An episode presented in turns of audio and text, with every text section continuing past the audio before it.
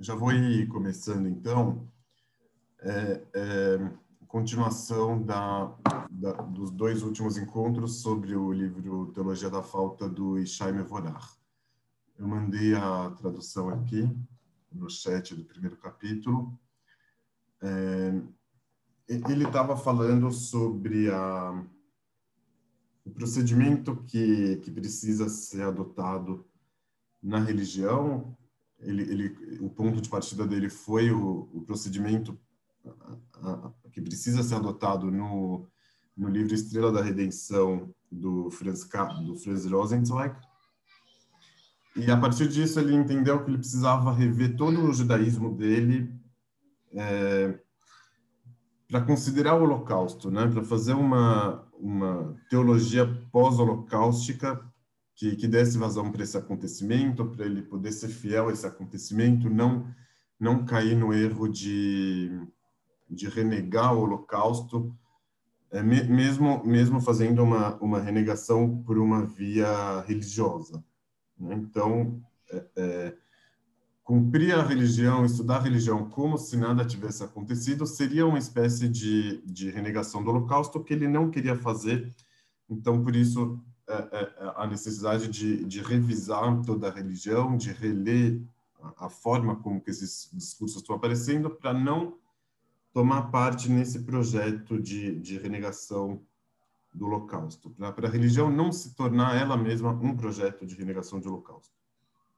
Daí ele foi buscar no Rabbi Nachman de Breslev, foi o que, que a gente leu na, na semana passada, a ocorrência de uma de uma Torá caída, de uma de uma religião, de uma teologia que ela é muito perigosa. É perigosa por quê? Porque ela pode ser mal entendida. Quem está tá proferindo essa Torá caída, aqui eu já estou falando um pouco com as minhas palavras, né, para ilustrar um pouco. Mas quem está proferindo essa Torá caída, ele está proferindo depois de ter passado um certo trauma. É, é o vidro estilhaçado, que, que não, não, não adianta colar de volta. Então, é, é, esse, esse, esse teólogo da, da Torá caída, ele teve a fé dele, aquela pedra preciosa que a gente falou na parábola, essa pedra preciosa, ela, ela, ela, ela foi rompida, está em, estil, tá em estilhaços. E, e nunca vai ser igual a fé daquele cara que nunca teve essa pedra preciosa quebrada. Né? A pedra de quem de quem tá, tá inteira, de quem é, é, é, nunca passou por esse teste, ou, ou, ou, nunca foi questionada totalmente, foi, nunca foi colocada em questão é, é, é, existencial como a desse outro, não vai ser a mesma teologia, não vai ser a mesma fé. Então, é, para alguém que, que por si só não vai chegar na, na teologia da falta ou na, ou na Torá caída, ele vai correr um sério risco de não entender o que que o que que esse emissor da Torá caída está dizendo. Ele vai, ele pode acabar entendendo, por exemplo, que ele simplesmente não acredita. Foi uma pergunta que que, que vocês fizeram na, na semana passada. Então significa que ele não acredita? Significa que ele é um ateu? Não, não é isso. Ele não tá, ele não tá nessa divisão de, de ateu e crente, mas ele não, ele não tá no lado dos crentes também. Ele não tá no mesmo lado de todos os crentes. E também não tá no lado dos ateus. É aquele cara que, que ele sobrou com aquela pedra preciosa estilhaçada na mão, que não dá para renegar que ele tem essa pedra, mas por outro lado ele não tem a, a, a pedra inteira, já é outro é, é, é, é outro paradigma completamente diferente. Então, é, quem quem está nessa situação de, de Torá caída ou de pedra preciosa estilhaçada, ele não tem como como se satisfazer com a Torá inteira, com a Torá das luzes, né? É, é então, tudo que a Torá caída é perigosa para quem não precisa dela, ela é indispensável para quem precisa. Esse cara que já sofreu a fissura, esse leitor, esse esse judeu que já sofreu a fissura, por exemplo, já, já passou pelo, pelo holocausto, ele já assimilou aquilo, é, é difícil ele, ele não perceber o, o, o, a dissonância que vai que vai que, que, que vai estar criada entre a Torá normal, a Torá de luzes, e a, e a realidade dele. Ele vai sentir que, que não está que não tá falando comigo, que não está expressando é, é, é, esse meu o paradigma existencial com o qual é, ele está vivendo. Então, por isso, essa Torá caída pode ser mais, é, mais interessante, mais condizente com a, com a situação dele. Então, o, o Rabbi Nachman elabora isso, ele faz questão de escutar essa Torá, é, ele mesmo não fala, ele é um Rebbe, né? ele faz parte dos rabinos da, da Torá das Luzes, mas, mas ele quer escutar essa Torá. Na, nesse fim de semana, por acaso, eu acabei pegando o livro O Mágico de, de Lublin, do, do Bashev Singer. E aí, como, como a gente estava nessa nessa leitura do. Como a gente estava na, na, leitura desse capítulo aqui, eu não tive como não lembrar é, é, dessa leitura que a gente está fazendo e, e, e, do e relacionar ela com, com esse personagem é, do Bashev Singer. Eu, eu, eu, não sei até que ponto que eu, que eu posso falar do, do enredo, da história, tipo, sem, é, sem estragar, mas eu acho que, que, que, a leitura vale mesmo mesmo sabendo o fim, mas que eu vou que eu vou precisar colocar uma coisa que acontece mais para o final do livro, mas mas que é fundamental aqui para aqui para a gente. O, o, o, mágico de, de Lublin era um, um jovem é, que ficou órfão cedo da mãe, muito cedo, do pai ele ainda é, conviveu um pouco mais, e ele é, foi expelido muito rapidamente da, da escola, da Yeshiva, do Heider, ele acabava se interessando por truques. O pai dele, ele tinha, não sei se o pai dele era um chaveiro, ele consertava coisas de metal, então ele tinha muitos cadeados à, à disposição, e esse jovem, ele ficava abrindo os cadeados com, com um abridor, de toda forma que fosse, ele começou a ser, a, a ser levado para esse lado dos truques. E ele começou a fazer performance, as pessoas começaram a gostar dele. Então, tipo, em uma fase mais mais é, avançada da vida, ele estava lá com 40 anos, quando que, que a história toda praticamente acontece. Ele já era um mágico renomado, ele tinha a família dele em Lublin, no caso era só uma mulher, porque ele não teve filhos. Essa mulher dele era religiosa, tipo 100%, e ele ele, ele acompanhava quando estava em casa, ele ia na, na sinagoga só no Rosh Hashanah Yom Kippur, mas a cozinha da casa era kasher e tal. Mas ele passava a maior parte do tempo fora de casa. Ele viajava para fazer as apresentações, ele, então ele tinha é, um apartamento em Varsóvia, é, ele tinha uma ajudante lá que participava, participava dos shows dele, que, que, vivia também com ele, tinha outras amantes, como acontece na, na história, nas histórias do do Bashevis, né? É, e, e, aí ele vivia essa vida de, de mágico, de, de, de ter o poder de, de hipnotizar o, o, o público, de, de cativar, de, de fazer o truque, de, de, fazer, de ser querido, todo mundo, de certa forma, ia atrás dele. Não que ele não sentia o antissemitismo, tinha lugares que ele não podia apresentar, ele recebia menos, mas de certa forma, entre as pessoas que ele convivia, muitas delas, tipo, do, do, do submundo da, da Polônia judaica, é, prostitutas, ladrões, que era o meio dele. Ele não era um cara muito escolado por si só, depois ele lia. É, essas pessoas tinham um verdadeiro. É, ficavam realmente cativadas por ele.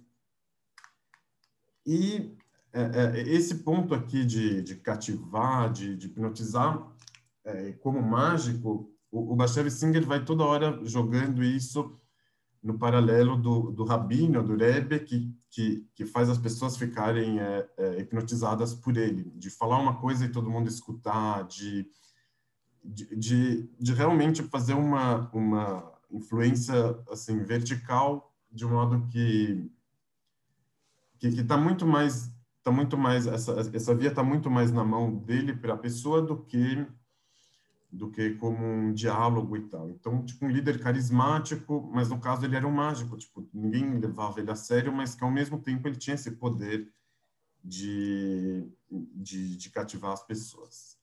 Então, é, é, é o Bashevis vai usando esse, esse paralelo, ele está presente é, o tempo inteiro, até porque no final da vida ele vai ficar religioso é, é, esse esse personagem. Então, quando que ele está lá é, cativando essas pessoas e, e, sendo sendo um mágico, de repente a, a, a vida dele começa a, a, virar o avesso, ele começa a perder o controle, porque ele tem, tem várias amantes, ele não sabe o que fazer, ele começa a ter muitas tensões, e, e, e, um, e uma linha é, é, que é bastante presente, ou que ela é, ela é contínua durante todo o livro, são as dúvidas na crença que esse cara tem.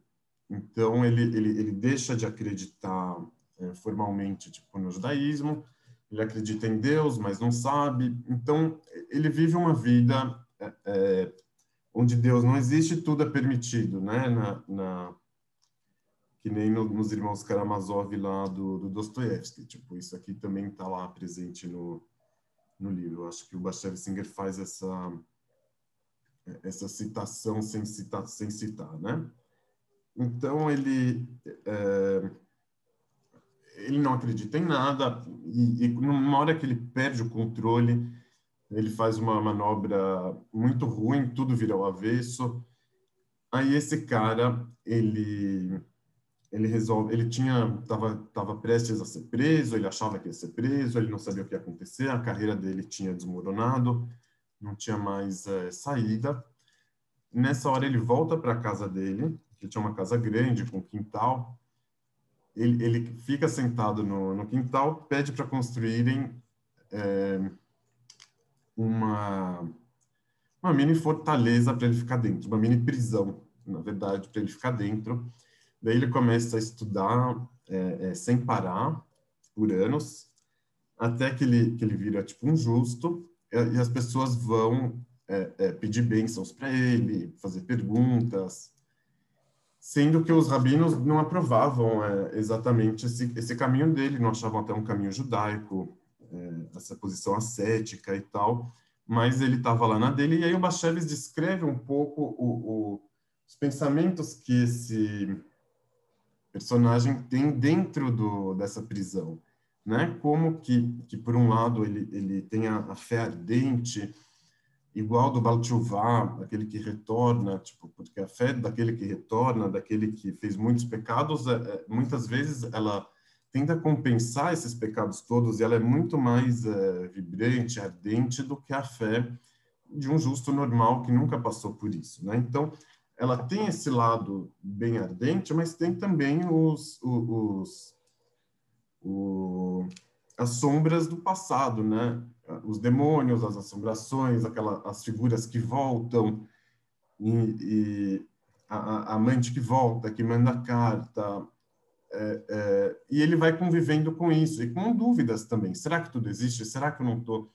E aí o Bachaves escreve, tipo, o, o, o, as conversas que ele tem com o instinto mal, né? O instinto mal é aquele anjinho que vai, que vai falando, que vai colocando perguntas na cabeça. Então, é, qual que é o ponto aqui? Por que, que eu estou trazendo tudo isso? Vocês, vocês me desculpem por estar tá alongando. Mas esse cara, depois que ele voltou para o judaísmo, né? depois que ele, que ele virou esse rabino, quando que ele, ele é o cara da Torá caída. A gente pode dizer assim, talvez. Ele é o sábio demoníaco judaico, que o Rabbi Nachman estava falando ali. A, a, o Bashevis conta que, que as pessoas, quando iam lá pedir, é, pedir bênção, ou quando que não eram atendidas, não conseguiam falar, ou de repente davam uma briga, elas mesmas vinham e gritavam para ele, seu pecador, né? É, é, jogavam na cara dele o, o passado dele. Então, é, é, não é alguém que, que encontrou a, a, redenção, que encontrou a luz. Mesmo depois, quando ele está lá preso, toda, toda a religião dele, toda a teologia, a existência, sempre vai estar tá dizendo é, rompimento, crise, fissura, é, é uma é uma é uma situação, um paradigma que, que nunca vai que nunca vai deixar de estar presente, que nunca vai estar ali, porque é, é, toda a religião dele é, é, partiu partiu desse lugar, né? Não foi esse não foi um episódio que ele passou, né? Uma uma, uma das crises que que aconteceram dentre outros acontecimentos. Não, foi foi o fator é, é, mais importante da trajetória, foi aquilo que levou ele para essa crença então, toda a crença dele vai estar tá influenciada, vai estar tá marcada por isso. Então, é, é, é, é, alguém que, que não tem essa certeza na hora de, de fazer a pregação, ele não faz essa pregação das luzes, é a pregação das sombras, de certa forma, com, com um pouquinho de luz, mas é, é, ele, ele mesmo tem as dúvidas em si. Quem recebe a, a pregação em qualquer momento pode chegar e jogar na cara dele os pecados e falar o que, que você está falando, ou você não acredita de verdade, quem é você. É, é, eu acabei visualizando nesse personagem do, do Bashevis, depois que ele fez Chuvá, acabei, acabei vendo um pouco o, o, o, o demoníaco judaico é, do Rabi Nachman, né? Esse sábio que, que não tem muita salvação, já não tem mais o que fazer, né? O vidro que já foi quebrado, então ele pode continuar ali é, de alguma forma, mas, é, mas ele foi quebrado. O, o, teve uma vez uma, uma segunda ilustração de um ponto que a gente já falou aqui outra vez, sobre a, aquela frase dos sábios que dizem assim, que diz assim, tudo que o dono da casa faz, obedece, exceto embora. Não sei se, se, se vocês se lembram. Então, se o dono da casa vem e fala para alguém, vai embora da casa, nisso você não precisa escutar. Alguns explicaram assim: ir embora da casa é uma coisa que a pessoa precisa perceber sozinha. Então, se, se, se o dono da casa precisou falar isso para a pessoa, é, ela já está errada, né? ela já não vai estar tá obedecendo. Tipo, a, a, obediência desse mandamento, ela pressupõe que você saia antes dele te falar. Quando você, quando ele te falou, então você acha que você vai estar tá obedecendo, mas na verdade você já desobedeceu porque fez ele falar. Mas aí o, o, teve um rabino de Lublin também, por acaso ou não por acaso, David Sadoka com ele de Lublin, que que ele que ele explicou isso de outra forma. Ele falou assim: Deus é o dono da casa e ele tem muitas uh, regras. Uma, dessa, uma dessas regras, ele fala o seguinte: quem é perverso não pode é, estudar a Torá. Tipo, está escrito nos Salmos que, que, que Deus falou para o perverso: o que, que você está contando as minhas leis? O que, que você está estudando Torá? Diz o Rabi que a gente tenta escutar todas as leis, mas essa lei que proíbe o perverso a estudar a Torá, essa daqui não dá para não dá para escutar é quando que o dono da casa fala, vai embora, isso daqui não dá. Eu, eu vou escutar tudo menos essa, porque se eu escutar a, a, a, regra do vai embora, daí eu vou perder todas as outras. Então, às vezes, é preciso descumprir uma para ter pelo menos algum acesso às outras. Isso, isso, isso significa o quê? Isso gera o quê?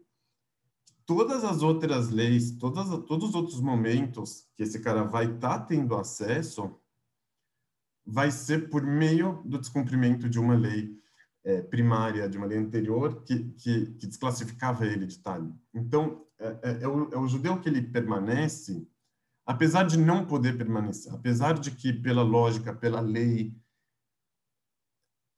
é, é, pela, pela normalidade, pelo bom senso, ele não, não era para tá, não era para estar tá ali, né? Mas, mas ele ficou.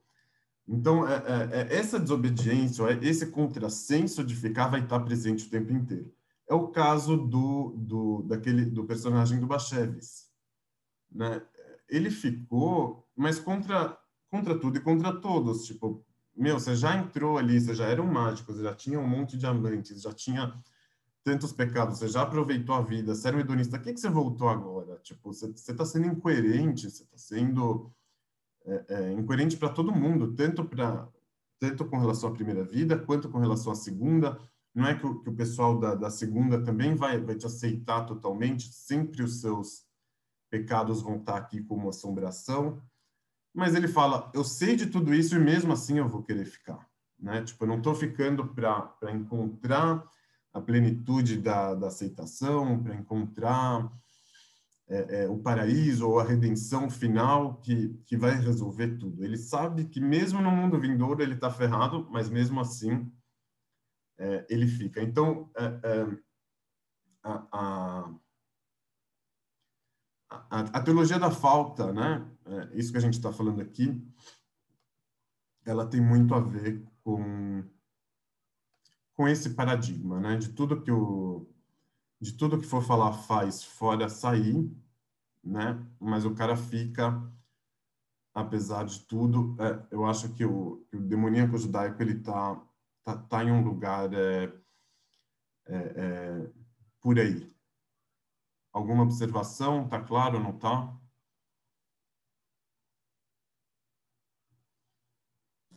Para mim tá claro. Ótimo. Vamos, vamos então é, continuar aqui a, a leitura. A gente está na.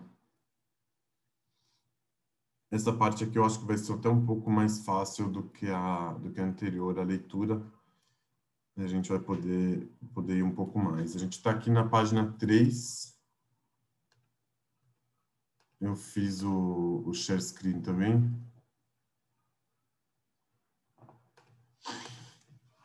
É, a Torá caída deve ser lida, entre outras formas, por uma perspectiva que podemos chamar de pós-secular. Esse é um contexto que eu gostaria de apresentar através da figura dos ensinamentos do rabino Shimon Gershon Rosenberg, conhecido como Rabino Shagar, um dos grandes professores da Torá do Rabbi Nachman em nossa geração, da Torá Bresleviana em geral e da, da Torá caída em particular. De acordo com muitos pesquisadores e teóricos, nós vivemos um período pós-secular, a dizer, um tempo em que o secularismo cedeu espaço para que, para que a religião e a fé religiosa encontrassem seu lugar no centro do protagonismo da história. Todavia, trata-se de uma religião pós-secular e não da mesma religião de outrora. A religião, com artigo definido, que um dia dominou o mundo sem qualquer contrapeso, sendo considerada uma entidade inquestionável na concessão de identidade, força e grandeza à humanidade. Ao invés disso, a religião pós-secular veio à tona depois da morte de Deus, sobrevivendo a essa morte para reaparecer como uma assombração, né? É, é isso aqui eu acho que está claro, né? É, como, como a religião pode, pode sobreviver ao holocausto por exemplo, né? Se não for por uma predisposição que todas as pessoas têm, o ser humano tem, mas pela lógica mesmo, é, ela não deveria não, não deveria estar tá, tá presente. A gente já, é, é, por assim dizer, a humanidade já deveria ter superado a, a religião. Então, Deus morreu ainda antes do Holocausto com é, com Nietzsche, mas a, a religião sobreviveu como uma assombração né? E, e, e, aí ela ela está aqui não com a mesma força, né? Não não com a mesma com a mesma certeza, mas mas ela ela está aí, né? No contrafluxo talvez da sociedade, mas ela está. Em outras palavras, a definição de nosso período como pós-secular não quer dizer que os seculares, que até então se esforçavam para remover a fé e a religião de suas vidas, passaram a colocar o tefilino, guardar o Shabat e rezar pela construção do templo em Jerusalém. Longe disso, mas significa que as pessoas de nosso tempo se deram conta de que, por algum motivo, o projeto secular não foi bem sucedido, pelo menos não tanto que se esperava. O que era tido como uma solução completa e definitiva sobre a questão religiosa acabou ocasionando o retorno teimoso do religioso reprimido. É, isso aqui a gente até tratou uma vez é, quando a gente falou sobre o, o Derrida e o Fukuyama, sobre o fim da história. É, até não muito tempo atrás, mas isso acho que teve diversas é, encarnações, mas tipo na, na, era moderna se achava do positivismo, do progresso, que, que a humanidade ia chegar para um tempo de, de luzes, de que tudo seria resolvido por meios uh, intelectuais, de conversa, sempre se chegaria num acordo comum. É, é, isso na época moderna, depois com a vitória do, do capitalismo sobre o comunismo, também se pensou que agora vai, é, todo mundo vai concordar que a democracia e o, e o capitalismo vão levar o mundo, e o liberalismo vão levar o mundo para um lugar melhor, tipo, esse que é o caminho da história, é, inquestionável, mas o tempo foi passando e, e, e esse liberalismo ele, ele, ele perdeu a força, né? ele, ele, ele, ele, retrocedeu, vamos falar assim, e, e perdeu espaço para muitas vezes um, um religiosismo fanático, fundamentalista. Isso tipo apareceu de várias formas, tanto no mundo islâmico quanto em países ocidentais, Estados Unidos. É, o Trump foi um exemplo disso. Polônia, Hungria, no Brasil muito fortemente e assim por diante. Então, é, é, é... ou seja, ou seja, o o fundamentalismo é um fenômeno exclusivamente moderno. É, eu, assim, os, os, cruzados, por exemplo, eles eram também fundamentalistas. Não acho que é que é só que é só moderno, mas a gente achava que não que não é que não que não voltaria para isso, que isso não voltaria no Ocidente, né? Porque o Ocidente estava na vanguarda e que, e que em algum momento os outros é, as outras civilizações iriam acompanhar, mas de certa forma aconteceu o contrário, ou em alguns lugares aconteceu o contrário. É, é, e, e, isso foi para o centro do, do, do, mundo ocidental, né? É... Yossi, Oi. Quem, ab quem aborda isso também é o Habermas. Ele tem uma, uma, uma obra Fé e Saber, onde ele realmente exatamente coloca isso que o quê? Coloca essa, vamos dizer, o secularismo, que é o confronto, vamos dizer, dos ateus com a religião, e, posteriormente, o estágio atual de pós-secularismo, ou seja, os ateus, vamos dizer, entre aspas, reconhecem o poder da religião, que a religião é, faz parte do, do, do espírito do, do, indivíduo, algo, vamos dizer, inexplicável, vamos dizer assim, de formas que os pós-secularistas passam a conviver com os religiosos e passam a fazer um, um conluio entre religião e secularismo, se respeitando, é, vamos dizer, se respeitando mais, e, e cada um abrindo mão de alguma coisa. De princípio, o secularista abrindo mão com mais é, facilidade, porque as questões religiosas são muito mais profundas, muito mais difíceis de você começar a, relativizar e, e fazer concessões. Né, de fazer concessões. Então, ele, ele aborda essa, essa questão é, é, exatamente do, vamos dizer, desse. desse... É, sim, é, é, interessante. Eu até, eu até acrescentei o Haber, mas depois vou pesquisar isso como nota, quando ele cita lá os, os, os teóricos né, que falam isso.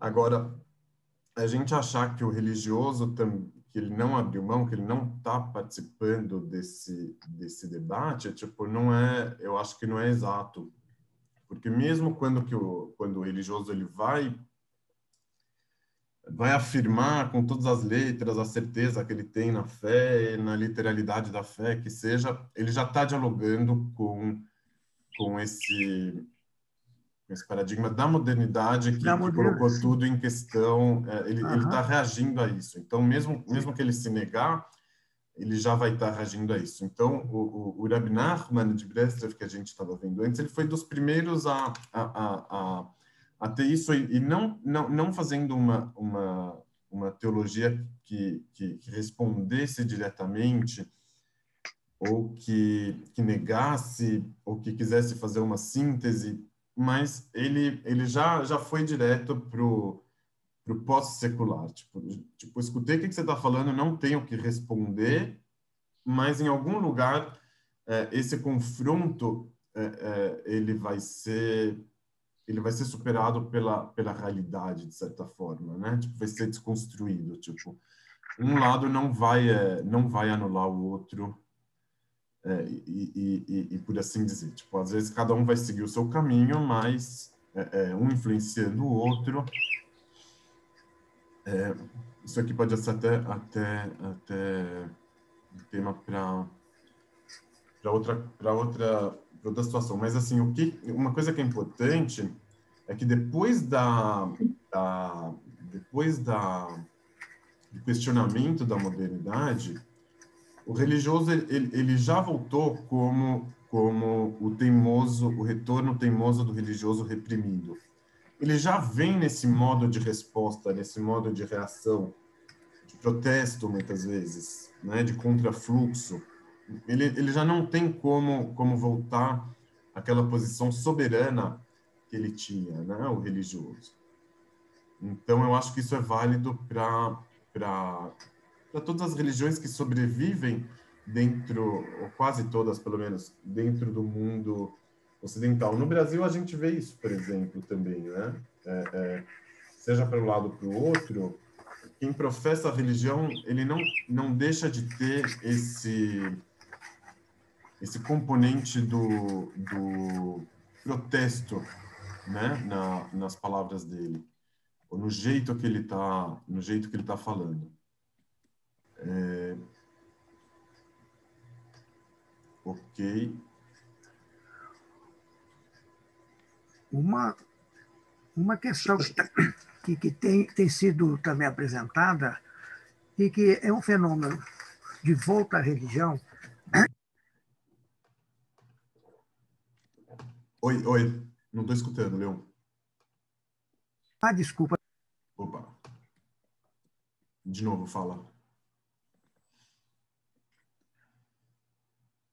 Não, não, não estamos escutando. Leon, acho que está no mute. Ah, ah, ah, bom. Abriu agora? agora? Sim, agora, desde ah, o começo. Ah, tá. Então, o que eu também é, colocaria dentro desse, desse sentido que você está colocando é que de, de 50 anos para cá, vamos dizer assim, 40 anos para cá, é, foi cunhado o termo cristofobia, e foi inclusive um, um, um, um judeu que trabalhou, trabalhava, trabalha ainda na, na, em Bruxelas, União Europeia. É um, vamos dizer, vamos dizer uma, uma, um espanto ao, à cristofobia. Ou seja, a Europa, de um, de um modo geral, ela perdeu a religião. E de na década de 70, 80, a religião começou a retornar. Perdeu-se o medo à religião, perdeu-se a cristofobia, que eu acho que até esses movimentos é, evangélicos, neopentecostais, é, vieram dentro dessa, de, desse, de, desse ambiente. E além do reforço que ocorreu na União Soviética, onde com a queda do regime a Igreja Ortodoxa voltou com toda a força. Aquilo que se pensava como é, é, enterrado por 80, 70 anos de comunismo, voltou com toda a força. E, é um belo exemplo. E nas áreas muçulmanas, N vezes mais forte. Quer dizer, em, em 10 anos, os muçulmanos abriram mil mesquitas, os ortodoxos, umas cento, cento e tantas igrejas. Quer dizer, um, um forte retorno, retorno realmente à, à, à religião, é, e que está sendo abraçado até pela, pela, pelos países árabes, onde uma nova geração substitui os pais que estavam afeitos ao colonialismo cultural, vamos dizer, ideias marxistas, etc., etc., e que esses muçulmanos, o Islã, está voltando na, na, na geração seguinte com toda a força ao Islã. Sim. É. O, o, o, caso da, da União Soviética, o, o, ela era uma ideologia tipo que também se baseava no, no hegelianismo, né? Tipo, é, é, super moderno, né? E, e, e, que, e que imaginava, tipo, é, no caso do, do, do, Hegel, que o cristianismo sim estaria presente como a religião certa, mas tipo no, no passo sequente, com Marx nem nem o cristianismo também. É, ok. É, é, esse mágico de Dublin, ninguém viu que ele estava em Techuvá, não? Ninguém perdoou ele, não? Ele era julgado assim? Não, não teve chance para ele. Não, eles viram ele, sim. Eles viram sim. Ele, ele, ele, muita gente ia receber bênção dele, muitas pessoas iam. Mas, vez por outra, acontecia que eles relembravam ele é, sobre o passado.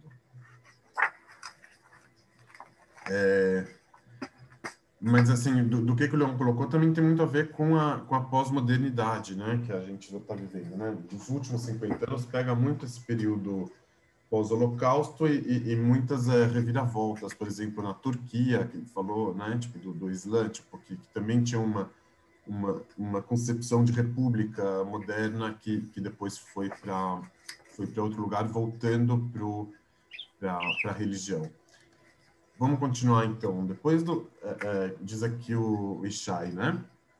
Depois do completo enxugamento de nossas vidas pela ciência e pela tecnologia, e por outro lado, depois da fumaça das chaminés de Auschwitz e Majdanek, a fé religiosa deveria ter se dissipado para o nada, como de fato ela se dissipou, mas não ao ponto que a impossibilitou de ser reencontrada como uma remanescente vestida de outra forma.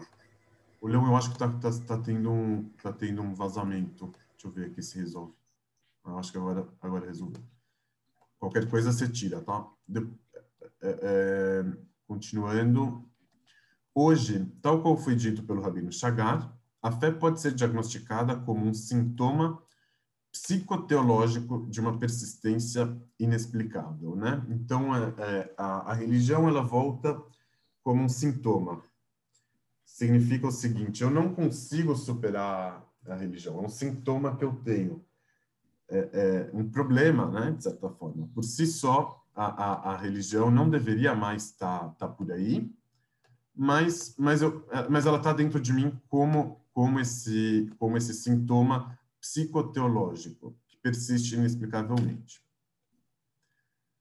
A narrativa chagariana trata de oferecer uma visão que contemple o estado de espírito de nosso tempo, enxergando a si mesma em uma condição análoga à, à, à da tribo de Dan, que ocupava o último acampamento dos judeus na travessia do deserto, e que por isso era encarregada de recolher tudo e todos que haviam sido perdidos e esquecidos pelas tribos que antecederam. Então todas as tribos iam andando, quando que uma, quando alguém se perdia, é, a tribo de Dan pegava essa coisa ou essa pessoa. Então, a, a teologia do, do Chagar, ela é como a da tribo de Dan que vem que vem arrastando tudo, que vem pegando os restos da, daqueles que passaram é, antes dele. Por assim dizer, essa é uma teologia que se estabelece como um modelo do que remanesce, do que resta, do que é considerado como resto da fé. É, ok. É, continuando. É, e assim diz Rabino Chagar. Ao nosso modo de ver, a sentença dita pelo versículo de que o justo, em sua crença, viverá, deve ser, deve ser entendida do seguinte modo. A fé que tende a se manter na vida de uma pessoa é a fé que a pessoa não precisa conquistar, mas é a fé que a pessoa reconhece dentro de si e que, ao invés de ser espantada e removida, tem a sua permanência tolerada e permitida. Nesse sentido, o movimento pessoal e religioso desse crente é originado, sobretudo, de um sentimento de humildade, de uma supressão própria e de uma disposição em admitir a, a indefinição e a certeza. Pessoa que está disposta a admitir que, que não entende tudo, que não sabe de tudo, que não tem certeza sobre tudo. Esse pode ser o ponto de partida para o alcance da aceitação própria, saber que você não sabe tudo pode ajudar a pessoa a se aceitar no final. Assim, a, poder, a pessoa poderá se ater ao que de fato é, aceitando o que foi dado a ela, atingindo a verdadeira identificação de si mesma, que nada mais é que a revelação da pessoa em sua essência, sem nada além de si, simplesmente eu. Dessa forma, o justo em sua crença viverá. Se esta, se esta e assim for a sua crença, qualquer seja ela, qualquer seja a, cre, a, a crença, ele, ele viverá. É, como estamos? É, é, vocês conseguem entender esse trecho ou não? O que, que vocês dizem? Eu consigo, eu me vejo muito nisso, porque assim, eu vou precisar de mais 120 anos, no mínimo, para estudar tudo que eu queria. Então, assim, é, eu acho que é por aí mesmo. É, a gente tem que saber é, onde é que a gente está, enfim, tem que ter humildade aí, né? Vamos, calma, né? É, o que que o, o, o, jeito que talvez é, eu ilustraria seria meio que talvez fazendo um contraponto. É, é, existe um tipo de fé que alguém vai poder é, é, pregar ou se convencer ou entender de falar assim, não, fui convencido de que o, o acontecimento do Monte Sinai não poderia ter sido forjado, fui convencido que o, que o judaísmo sobreviveu até hoje é porque aconteceu um milagre, significa que Deus existe. É, e, e, e, eu preciso internalizar isso para dentro de mim. Então, passar isso da, do intelecto, onde que eu fui convencido, para os meus sentimentos, e aí, e aí começar a acreditar. Então, a fé começando é, é, nesse ponto intelectual, nesse ponto que, que a pessoa precisa conquistar, precisa alcançar uma fé externa a ele.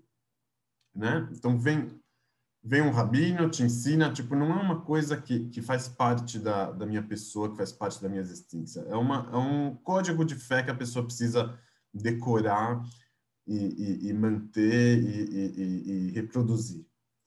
Esse é um tipo de fé que, que é muito em voga, né? É, é, sempre foi muito em voga e que ainda é. Tipo, você tem lá, por exemplo, os 13 princípios da fé do, do Maimônides. Então, ó, esse aqui é o seu rol de crenças que você tem que ter. Ah, mas não consigo acreditar nisso. Tá, então vamos conversar, vou te provar é, por A mais B ou por 1 mais 2. Então, é, é, vou responder as suas perguntas.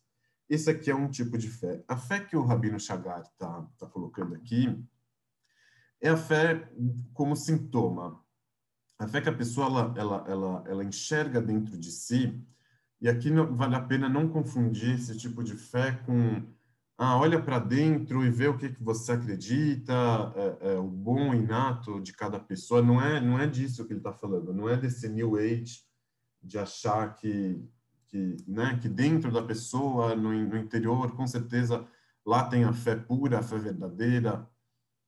Não é isso. Ele está falando assim, a fé que a fé judaica nesse caso, que, que já faz parte da sua vida, aquilo que você não consegue superar.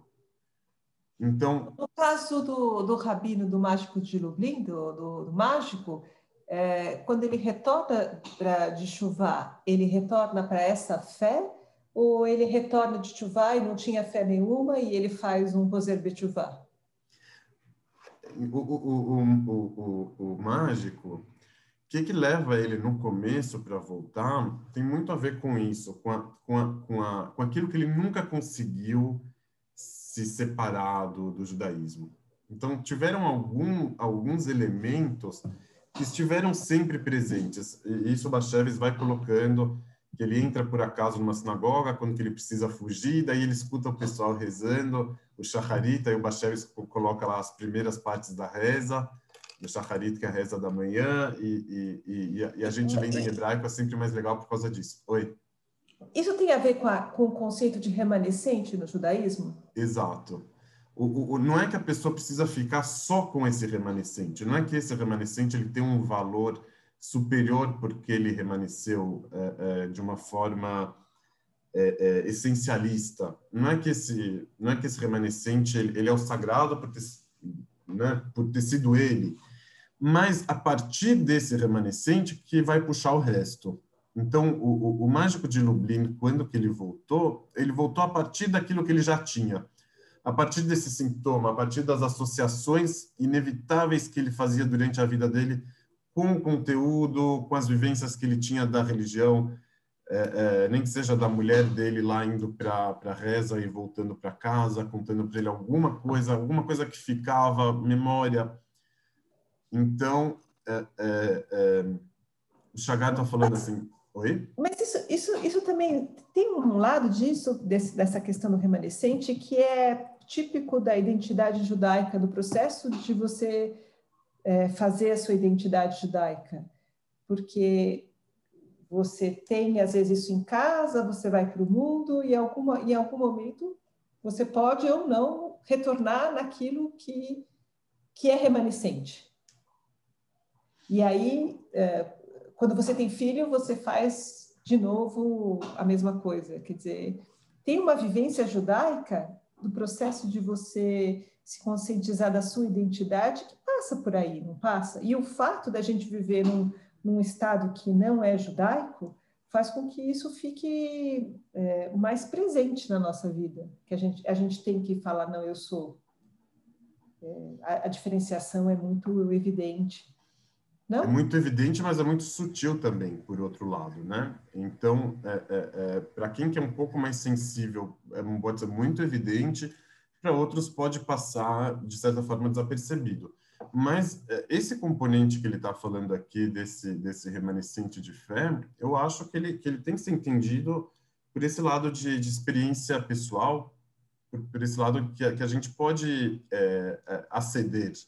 Não está falando aqui de, um, de, uma, de uma visão que a alma tem nos mundos superiores, não é que está contando aqui para você um segredo da Kabbalah, uma coisa que acontece que você não que você precisa acreditar que acontece. Não é, não é acreditar que acontece, é sentir que acontece. Então, eu tô, eu, quando, eu tô, quando eu falo de, do sintoma religioso, eu, eu falo olhando para mim mesmo. Eu tenho sintomas religiosos. Uma série. Mas você teve, mas você teve uma cartaz, né? Eu também já tive depressão, eu também já tive pânico. Depois que você passa de uma dessas, você se reformula. É, será que precisa do ser humano ter uma cartaz para ele poder enxergar melhor ou qualquer coisa assim do tipo? Não, ou se tornar não, uma pessoa não, melhor?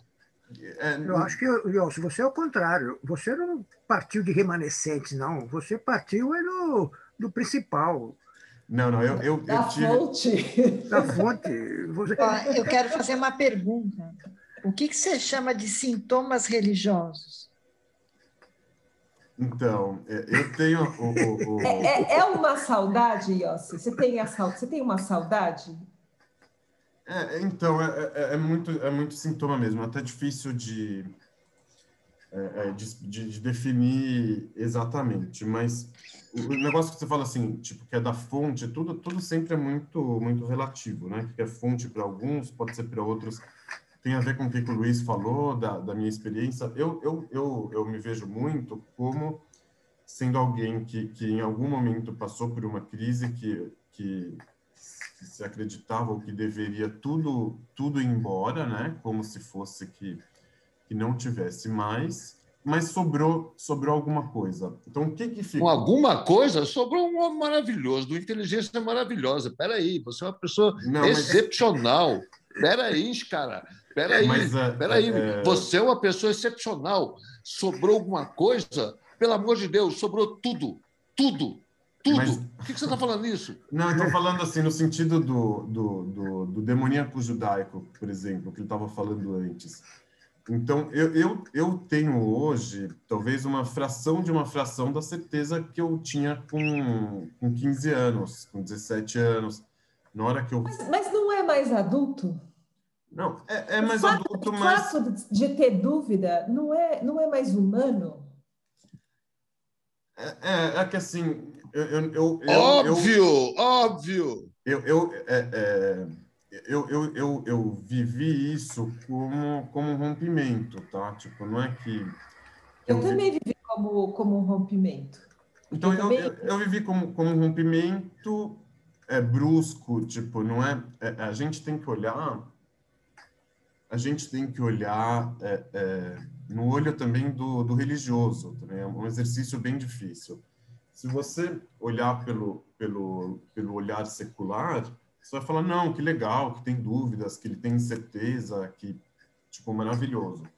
Agora, agora no olho do, do, do religioso, quando, que ele, quando ele perde a, a pedra preciosa, quando que, quando que quebra aquele vidro, para ele é um choque. Eu, eu, não, eu não, nem era assim tão religioso, por exemplo, igual o Rabino Tzadok de Lublin, que, que, aborda, que aborda essa quebra, aborda essa ruptura, ou Rabbi Nachman de Breslev, tipo, gente que, que colocava a vida dele inteira mesmo para para ficar totalmente devoto à religião, tipo, com temor a Deus tangível, etc. Eu nunca tive perto disso. Mas mesmo assim, no olhar religioso, do religioso, esse momento da crise, do rompimento, ele é muito grave, ele é muito severo, deixa, deixa a pessoa sem nada, tipo, porque toda a vida dele está organizada em volta desses, uh, dessas referências.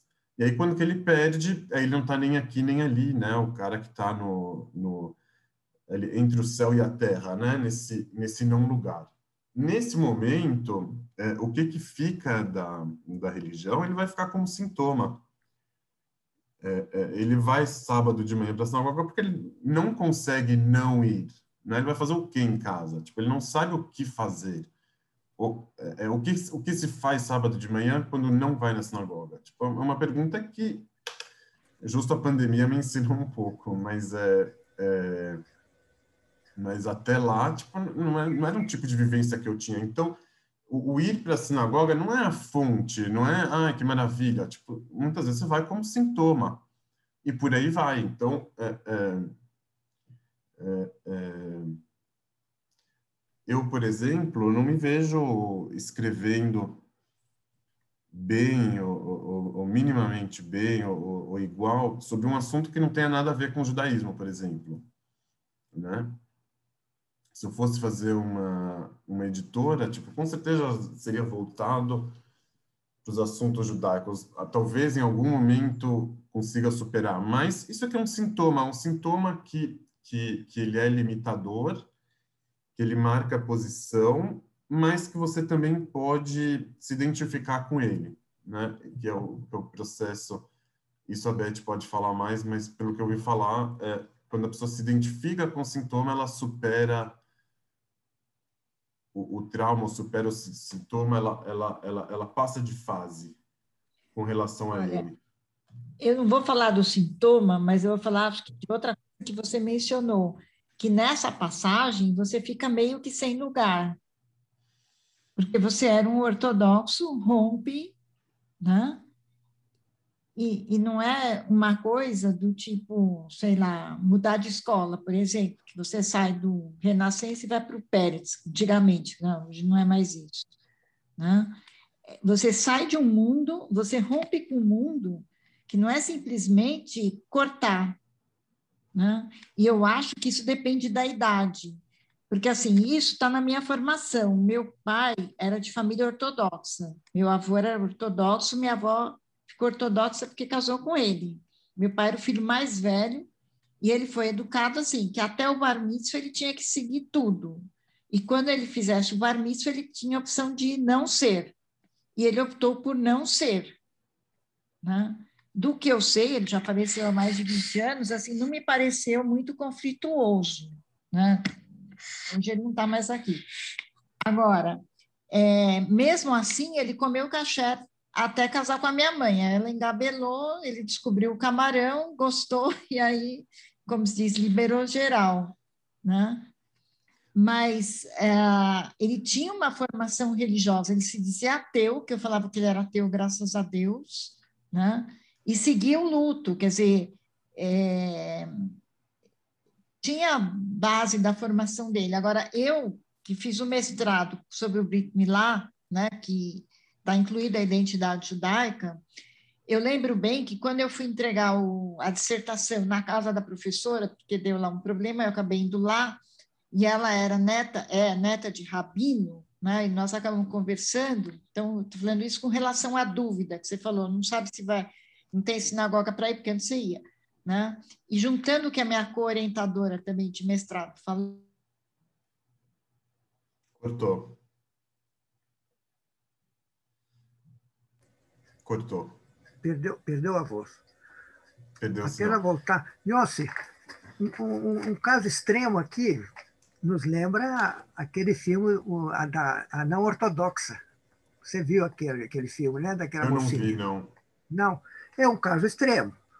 Mas o que eu vejo em você, em, em mim em outros, é que nós é, percorremos uma, uma linha da vida que é simultânea com uma curva de conhecimento.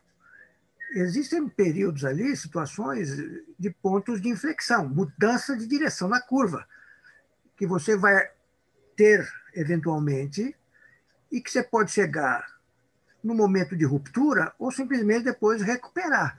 O caminho que você está fazendo, que você está demonstrando, nos contando, é um caminho oposto para aqueles que partem realmente, porque você partiu da fonte, como diz o Luiz, e está chegando nas contestações.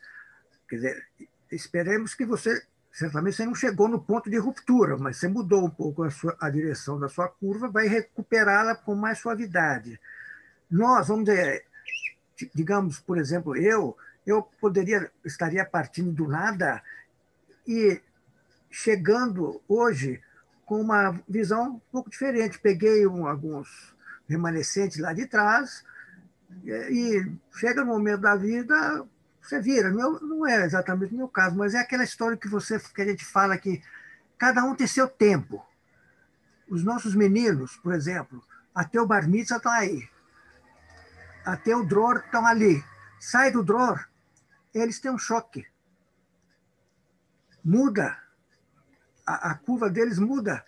Ou eles se assimilam totalmente na universidade, ponto de ruptura e vão embora, ou simplesmente depois eles se recuperam. E lá adiante você fala, pô, aquele fulano não tinha nada a ver com essa história, virou ortodoxo. O fulano não tinha isso, virou assim. Quer dizer, são é, particularidades. Acho que eu vejo assim dessa, dessa maneira. Legal. É, é, Beth, você estava no meio? Ah, interrompi? Não, não, aquela caiu, né? É, voltou agora. É, Beth, está escutando? Ah, sim, ah, sim, sim. Ele interrompeu a. Alô, Beth. Oi. Pode falar, você estava falando, depois não, eu... não, não, agora. Eu só, só aproveitei o, o, o seu sumiço. Continua. Estou com problema no notebook, deu isso. Não é a primeira, não vai estar tá morrendo, ele está no aviso prévio.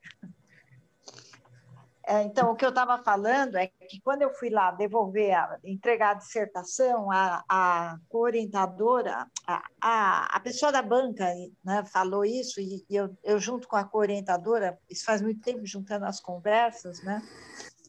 Ela disse assim, a, a pessoa da banca, que era professora, que ela era neta de... É... Cortou de novo. No mesmo ponto. Olha aqui. É, eu até vou eu até vou aproveitar e contar uma história é, é, que eu escutei esses dias. Cumprida. Ah, de novo, a Beth cortou, cortou. Você falou que você foi entregar e ela é neta de rabino e é, então ela estava dizendo das diferenças, né? Ela falou assim, uma pessoa que não é ortodoxa, quando acorda de manhã, fala que roupa eu vou vestir, essa ou essa, ver a temperatura, sei lá, né? Uma pessoa ortodoxa não tem esse problema, uma mulher, né? Ela, é, é, ela veste aquela saia preta comprida, a blusa, ela não tem dúvidas. Né? Eu estou dizendo isso assim que, que é, gera mais conflitos pelo que eu peguei daquela vez, né? Não ser, porque você escolhe, né? Como disse você, sábado eu vou na sinagoga, não tem onde eu vou, uma vez eu li um conto que falava que uma das felicidades da vida era você fazer aquilo que você sabe que Deus quer que você faça. Que isso é uma, é uma, é uma felicidade muito grande. Então, toda vez que eu, eu escutava essa frase nesse conto, é, eu falava assim: ó, tá vendo? Quem é religioso sabe que Deus quer dele. Então, ele já está feliz. Tem, ele está completo, ele já está preenchido. Sem culpa, né? Ele não passa, ele, sem culpa e sem dúvida. Mas eu, do, do meu ponto de vista, é um pouco menos humano, né? Porque faz parte da angústia e, da, e a dúvida a nossa humanidade. E você conseguir olhar para o outro e conseguir olhar, perceber o outro. Se você tem tanta certeza, como que você pode de fato olhar o outro? Você está tão certo. Se você não passou pela dúvida, que empatia você pode ter com tanta certeza? Mas acho que a certeza cabe a Deus, porque eu sempre, eu lembro que eu li, eu posso dar referência, né? Isso me marcou muito no mestrado, que a religião judaica ela é centrada na crença em Deus. Então tudo Deus mandou. E isso eu escutei muito no discurso dos pais ortodoxos. Mas aconteceu uma história, uma história, uma situação que é bem recente, que me, me marcou, me deixou intrigada aí conforme eu fui conversando esse final de semana, que isso já tinha acontecido, assim, né? Peço licença, posso falar isso? Claro. Não sei se vai desviar um pouco, mas fala da religião. Claro. Em dezembro, é. teve um, um evento social e estava o secretário da Saúde, tá? E aí ele acabou conversando lá comigo, me reconheceu e ele falou assim que, que com relação à Covid, ele ficava muito preocupado com os ortodoxos, né? com as festas, com as aglomerações. A frase ficou na minha cabeça, tá?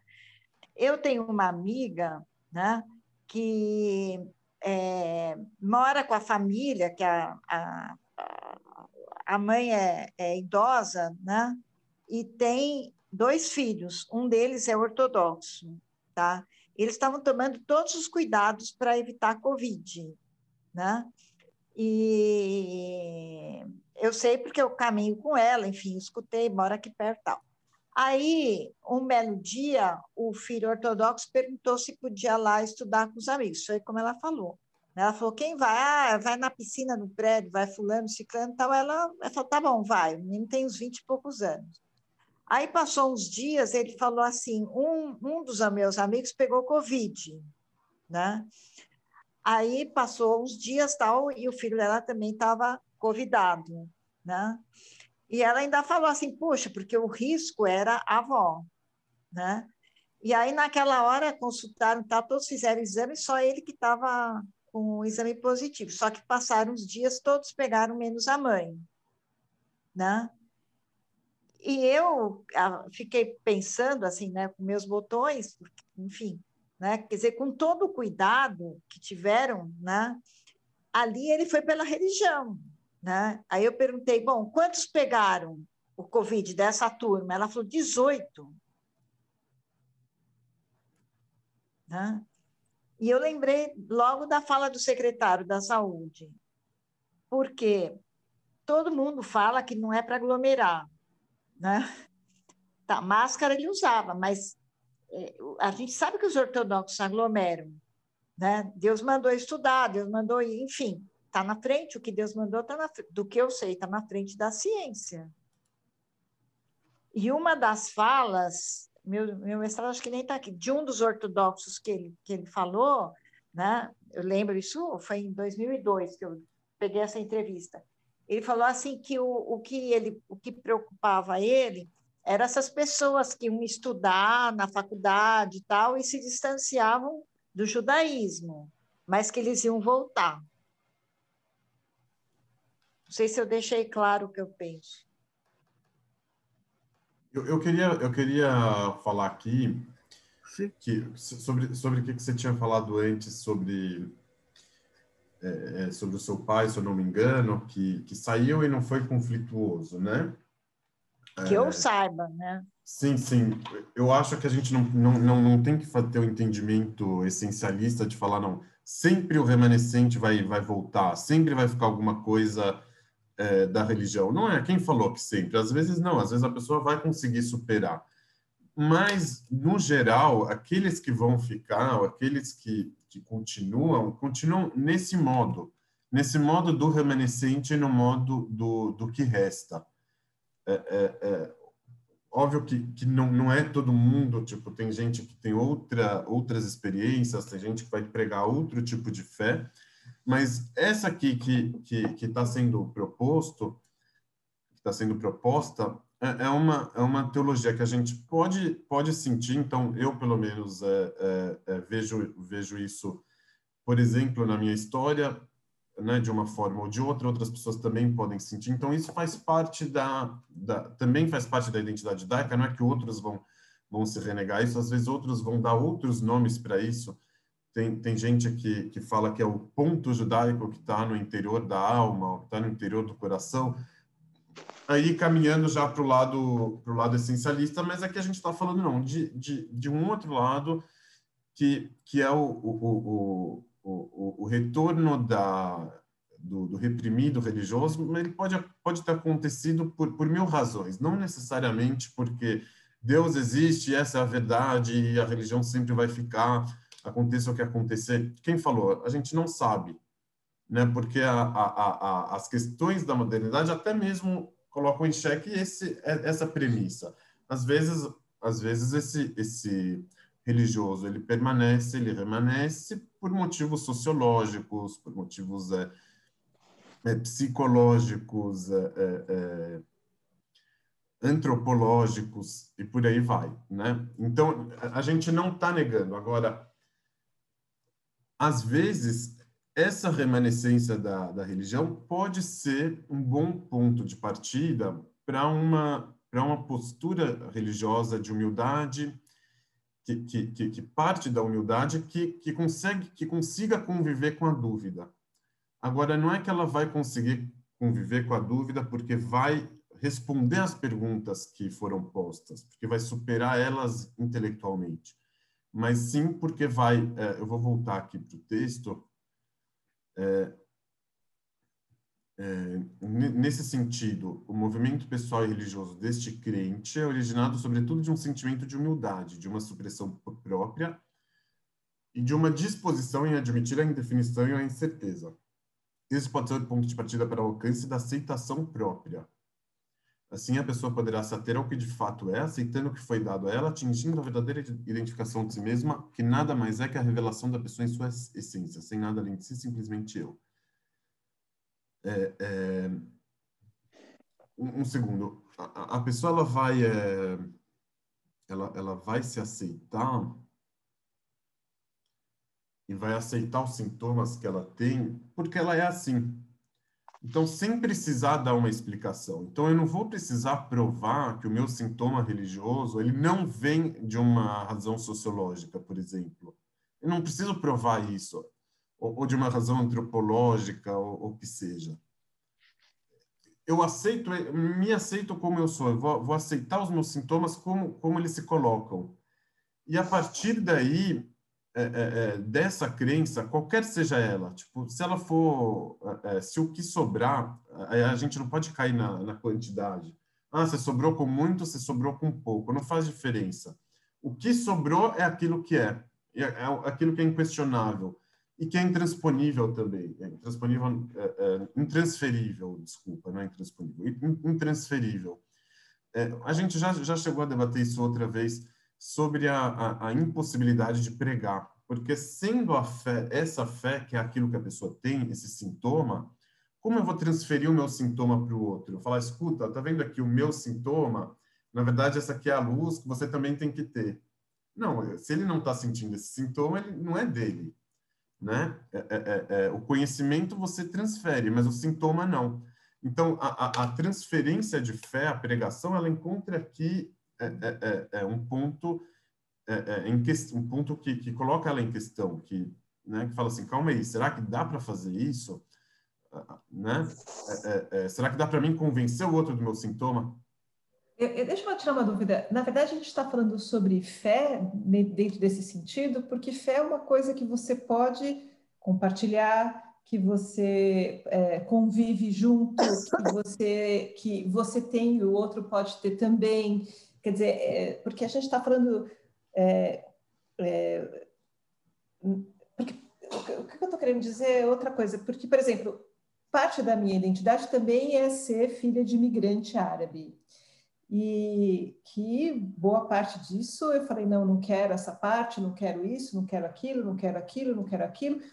Mas aí, quando a Michelle foi é, foi morar junto e estava com dificuldade para admitir que ia casar, meu lado árabe falou assim: como assim? Subiu tudo, mas subiu de uma forma que nem eu acreditava na minha voz. Na verdade, eu acho que eu falei mais do que minha mãe. E eu olhava e falava com ela, vocês, como assim? Mas como assim? Isso é uma coisa muito pessoal, que é da minha experiência de, de filha de imigrante. No caso da religião, é, é uma coisa diferente, porque é uma coisa que é como se pudesse ser comum a todos. Então. É, é mas a gente está falando de outra religião aqui. Não, eu estou falando, o que eu estou falando assim, estou falando daquilo que participa da identidade de uma pessoa, tem coisas que são muito pessoais e tem coisas que ela pode é, que ela pode compartilhar com uma comunidade. E no caso da religião, o problema do caso da religião é que ela não é só individual, ela também é comunitária. E, e, e na verdade, você tem esses espelhos de referência. É, não estou sendo clara. Não, não mas assim, não, eu, eu, acho que dá, dá para usar o que você colocou assim. Eu acho que talvez ele está fazendo aqui uma junção de, de, de fé e, e identidade, talvez, ou, ou tá, tá usando os mesmos elementos para os dois. No sentido assim, identidade é pessoal, então a fé também, a fé tam, vamos deixar de lado um pouco o lado coletivo, tanto da identidade quanto da fé. Assim, então a fé também, ela também é individual por ser, por ser um, um sintoma. Então, é, é, essa fé que você fala, ah, que eu posso compartilhar, que, que, que ela é abstrata, talvez, né? Que eu posso passar para frente, a gente pode se comunicar e chegar um, em um acordo. Essa fé ele acha que dissipou. Essa fé, essa fé não não não está mais aqui. A gente perdeu a, a, a fé na fé, né? A, a, fé nesse tipo de fé, nesse tipo de fé que pode ser compartilhada, que pode ser pregada, vamos chegar em um acordo, vamos conversar. É, é... Não, não dá. Por quê? Porque aí entra aqueles problemas lá da pós-modernidade, que é impossível conversar, você não vai entender o que eu quero dizer. É, é, ou se não, tipo, eu vou argumentar uma coisa, você vai argumentar outra, depois do holocausto não dá para ter verdade. Então, assim, a gente falar de uma fé que não, que, que é desprovida de verdade, a gente pode compartilhar no faz de conta, por exemplo, né? Que ela não precisa ter verdade, é uma fé do talvez. Não, beleza, vamos falar dessa fé. Não tem, ela não vai demandar nada, não vai exigir nada. Mas uma fé no, no estilo anterior, que era baseada na verdade, que pregava a verdade, essa fé não dá mais para a gente falar dela, de, ou, ou, ou, pregar ela, ou, ou, transferir. Que verdade está falando? Qual, qual que é a sua é, é, é, de, de onde você vai comprovar? É, é, mas, ele... mas, hoje em dia a fé não é uma fé de experiência, de compartilhar uma emoção. Quando você quando você está na sinagoga não. e está todo mundo rezando, é, é um sintoma você... é um sintoma compartilhado no caso da sinagoga, por exemplo, mas não é uma fé que que, que compartilhada no sentido que, que várias várias pessoas estão passando por isso juntos e que um ajuda o outro para né, uma terapia coletiva, por exemplo. Mas é, é, é, ele, ele, tinha falado aqui antes que o, que o do enxugamento da, da vida, é, é, cadê? Onde que ele falou aqui? Do, do enxugamento da vida pelos meios tecnológicos e aqui, ó, é, e, e, e, de Auschwitz e, e, e. Cadê? Aqui, ó. Depois do completo enxugamento de nossas vidas pela ciência e pela tecnologia. Por outro lado, depois da fumaça das chaminés de Auschwitz e Majdanek, a fé religiosa deveria ter se dissipado para o nada. No sentido que, que depois que chegou a, os meios tecnológicos, a ciência, tudo tem que ser comprovado. Então, como você vai comprovar o que, que você está falando? Você está, né? E, e, e, e, por outro lado, você vai ficar falando de fé depois de, de Auschwitz? Que, que Deus você está falando? Onde que ele estava? Então, nesse sentido de, de, de, de, fazer uma transferência de fé a partir do, do intelecto, a partir dos argumentos, isso que ele fala, não, isso aqui, isso aqui a gente já viu que não dá. É, é, então, o que, que sobra? Sobra esse lado. É, é, não, é, não sei se, se ele é existencialista da, da, da experiência. Eu, eu, eu, vejo ele puxando isso mais para o lado do sintoma. Que, que sobrou para mim foi o, foi o sintoma. Aqui não é o, o, assunto do texto se é possível transferir ou não. Isso é uma coisa que, que, eu, é, que eu acabei colocando aqui. É, é, mas é, mas é, o ponto é, é, é, ou, talvez ou talvez está presente assim da pessoa da pessoa ela ela viver a fé que ela já tem aquela fé que não pode ser comprovada e tampouco pode ser é, refutada né então aquilo que não dá para ser comprovado nem refutado é aquilo que eu, que eu já tenho né então sobre o meu sintoma, não adianta você vir conversar comigo, ah, vamos conversar sobre o seu sintoma. Ah, eu acho que você deveria, não sei o que, não sei o que lá. Mas escuta, tipo, já faz parte de mim, tipo, não é que um, um argumento vai vir e, e, vai, vai tirar, vai fortalecer. Essa fé que, é, que, é, que, que pode ser a base, é uma fé humilde, que sabe o seu lugar, que não tem certeza, por um lado, que não tenta convencer o outro, né? Mas, mas ela, por si só, ela, ela se garante, pelo menos na, na pessoa então, ah, aqueles componentes que fazem a minha identidade são os mesmos que, que fazem a minha fé, ou seja, a minha história, aquilo que eu sou. Então, tem esse lado é, é meio existencialista, assim.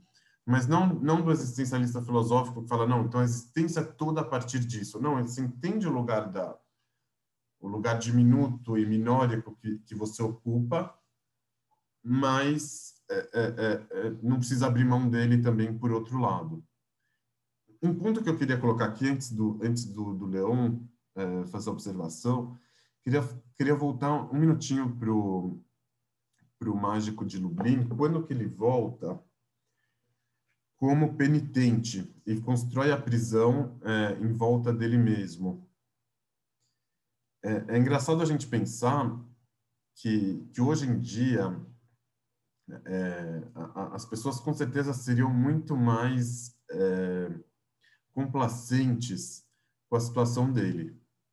O que, que ele mesmo diria e o que, que todo mundo falaria para um cara desses? Escuta, você é órfão, você foi órfão, você não teve o incentivo para ser educado, para ser criado, você viveu no mundo cão. É, é, você casou porque porque precisava casar com a primeira pessoa que apareceu, você não tinha quem te olhasse, você não teve orientação, então seu casamento não deu certo. Tipo, era óbvio que você ia chegar para onde você chegou.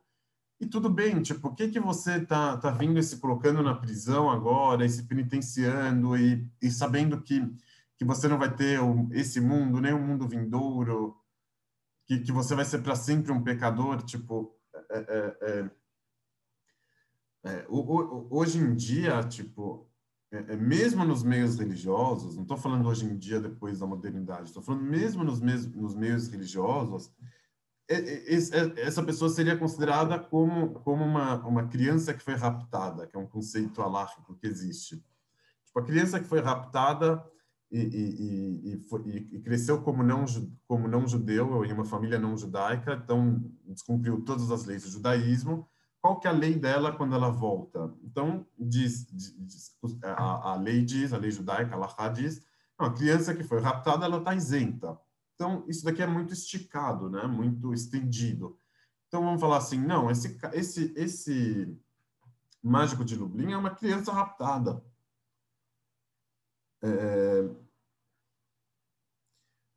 Então, assim, é, é, é esse tipo de argumento é o mesmo que vai, ou é parecido com aquele que vai falar assim, não, o que que, tipo, você é ortodoxo, você passou por essa fissura, por esse rompimento, isso não é nada, faz parte, tipo, a vida é assim, tudo tem dois lados. Mas no, no, na cabeça do, do religioso, de quem que de quem que leva a sério, tipo, para a gente é muito difícil levar a sério, entender quem leva a sério, como alguém leva a sério isso, como alguém acha que é verdade, até isso é difícil para a gente, né? Tipo, sendo honestos e sinceros com a gente mesmo. É, é, mas o cara que leva a sério mesmo, por exemplo, o próprio mágico de Lublin, quando ele voltou, ele não foi buscar esse, esse, esse subterfúgio, ele entendeu a si mesmo como penitente, como pecador, é, é, como alguém que não poderia ficar, mas que mesmo assim ficou. É, é, é o, o, o, ele, ele pegou esse remanescente dele que é, ele preferiu ele preferiu assumir uma condição de remanescente mesmo que ela não é tão bonita, né? Vamos falar assim. O que, que é mais bonito? Você chegar e falar, não, eu fiz chuva, agora encontrei o equilíbrio, encontrei a luz, agora eu estou perfeito. Isso é um lado. Ou falar, não, eu sou um pecador, eu sou, fiquei aqui com um remanescente, não tenho certeza de nada, continuo com dúvidas, não estou nem aqui nem ali. Então, é, é, é esse é o lugar que, é, é, essa que é a escolha, vamos dizer assim, né? Então, a gente é o, é o mágico de, de Lublin, na hora que, que cai na real, né? Entre aspas. Qual, qual que é a postura? A postura do cara que fala, agora eu encontrei a luz, agora eu estou bem, é, agora eu sou o cara, encontrei o equilíbrio, superei as contradições e, e, e as questões que estavam para trás, agora eu vou saber viver, é, eu vou saber aliar o mundo físico e o mundo espiritual, vou, vou, vou ter o equilíbrio, vou ter saúde e tudo de bom. Então, é um tipo de Balchuvá que se vê muito hoje em dia. O Rabat, por exemplo, ele, ele, e outros não só gostam de, é, de proporcionar é, essa narrativa. Falar, ó, oh, tenho aqui um, um pacote legalzinho para você, você quer comprar? Nesse pacote você vai ter as suas ações é, é, muito bem explicadas, vou te tirar a sua culpa, tirar a culpa para trás também, e para frente é só alegria, correr para o abraço. Né? É, é, é é difícil você chegar a falar para alguém e falar assim, ó, vem fazer tchuvá, mas você vai, vai continuar sendo pecador para sempre, né? É, é, não, não, não, comercialmente falando, não, é atrativo. Mas o, o que que a, a, a, proposta que o que o mágico de Lublin optou e o que que ele está defendendo aqui nesse livro? Não, não, não, não te prometendo a redenção, não tô te prometendo a completude estou te prometendo uma, é, é, é uma condição muito duvidosa, muito, muito no ar, que, que, que, que, não, que, que tampouco vai resolver a, a, sua vida. Mas o que que, o que que você vai encontrar não é nenhuma coisa que, que alguém vai te dar, é aquilo que você vai pegar de você mesmo, para você mesmo, mas de você.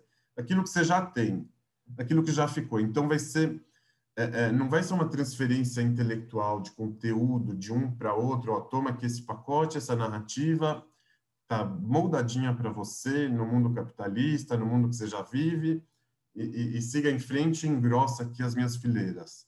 Não, isso aqui você vai, vai ver em você mesmo. Quais são esses sintomas que você tem, se deles dá para dá fazer alguma coisa, se, se você vai querer abraçar esses sintomas, se não vai. Às vezes a pessoa nem tem um sintoma, mas se ela quer retornar, deve ser que algum sintoma ela tem. Então, ve, veja esses sintomas se você quer abraçar ele, se você não quer.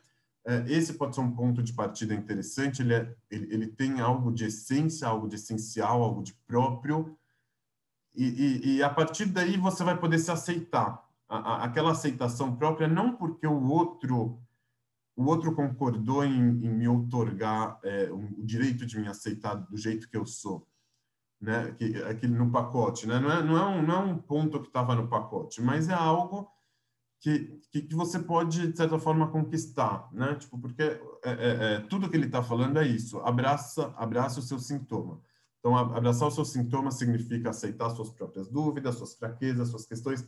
Não é fazer da fraqueza uma ideologia, né? E, e, e, e, eu, é difícil é difícil não fazer da fraqueza uma ideologia é, nesse caso. Pode ser um dos, dos, desafios. Não é necessariamente isso, se bem que se bem que essa teologia propõe fazer da fraqueza do sintoma uma ideologia também. Então, tipo, é um equilíbrio que precisa que precisa ser trabalhado. A pessoa precisa ver como ela vai como ela vai fazer isso. Mas ou seja, não é tão glorioso, mas, mas tem a sua abertura e a sua possibilidade dentro da dentro dessa humildade, dentro é, desse entendimento do, dos próprios limites. Eu, eu, ia aqui contar uma historinha bem pequena de uma vez um, um rabino é, eram dois irmãos, um deles tipo virou um grande rabino e tal. Eles estavam estudando com o rabino Shach, foi um grande rabino é, lituano que viveu em Israel segunda metade do século do século 20. E aí esse rabino estava lá na aula, só com os melhores alunos, rabino de uma grande yeshiva. Ele falou, olha, é, disseram que tem um tal de Duvin, que falou que o homem veio do macaco, olha que retardado. Aí ele falou assim, se fosse o, o não-judeu que veio do macaco, eu até entenderia, mas se fosse o judeu, não. Tipo, não faz o menor sentido o rabino falando isso. E aí o aluno ficou pensando, caramba, o que, que esse cara está falando? E era um rabino, ele olhava para esse rabino como o pilar da geração, como o maior gênio do mundo. E aí ele foi para a biblioteca pública e falou assim, queria saber onde está o livro desse Dubin que fala que o homem veio do macaco. Aí o cara não entendeu o que ele queria, depois passou para ele algum algum livro que, que tinha alguma coisa de Darwin, etc. Esse é, é o momento da quebra, né, que a gente estava falando, aquele momento de, de experimentar, é, de ter essa experiência de que tudo é, é, é, tudo rompeu. Nada mais tá, tá naquele lugar. Tipo, o, o, o Rabino falou aquilo e, e, e, aí, e aí nada mais ficou igual. Tipo, se ele fosse fazer chuva depois, nada ia ser igual é, é, do que era antes. De fato, aquele cara deixou de ser religioso é, depois, né? Mas é isso. É, Leon? Oi.